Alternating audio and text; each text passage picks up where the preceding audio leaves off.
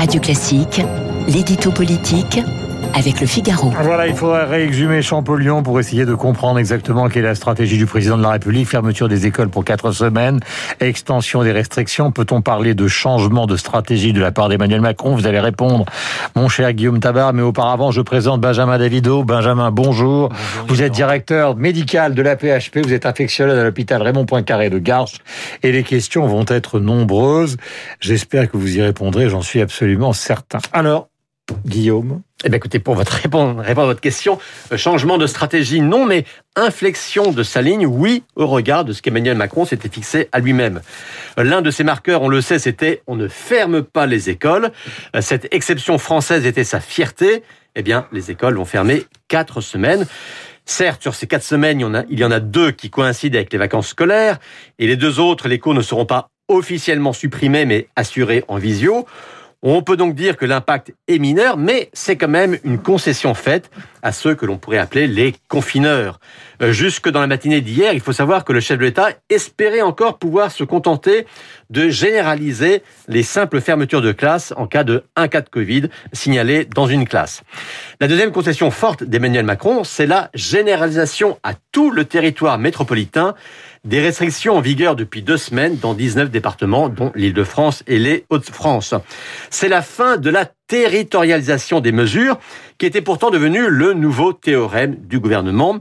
On faisait du cas par cas, du sur-mesure, justement pour ne pas imposer des contraintes là où elles n'étaient pas absolument nécessaires. Eh bien, désormais, c'est même régime pour tout le monde alors qu'il reste quand même une poignée de départements qui restent relativement épargnés par le Covid. Ça veut dire des dizaines de milliers de magasins supplémentaires qui vont 150 000. 150 000 magasins de plus.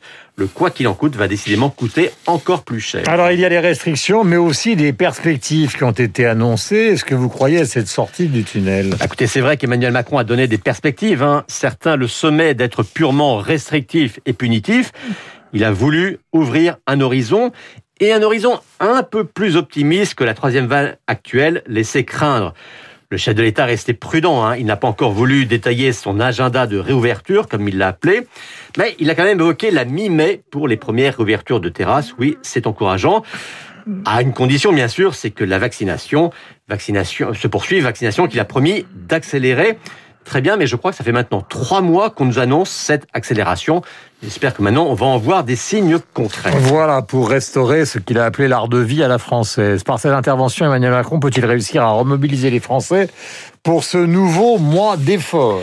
Écoutez, c'était en tout cas nécessaire qu'il parle et qu'il parle dans ce cadre clair et solennel d'une intervention télévisée.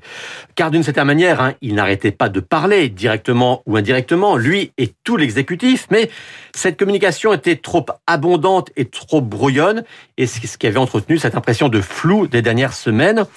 Bah, puisque tout passe par le président de la République, il était important de revenir à ce lien direct avec les Français. Alors tout le monde n'aura sans doute pas été convaincu hier soir. Hein. Certains diront qu'il a réagi trop tard, d'autres qu'il a trop cédé aux alarmistes.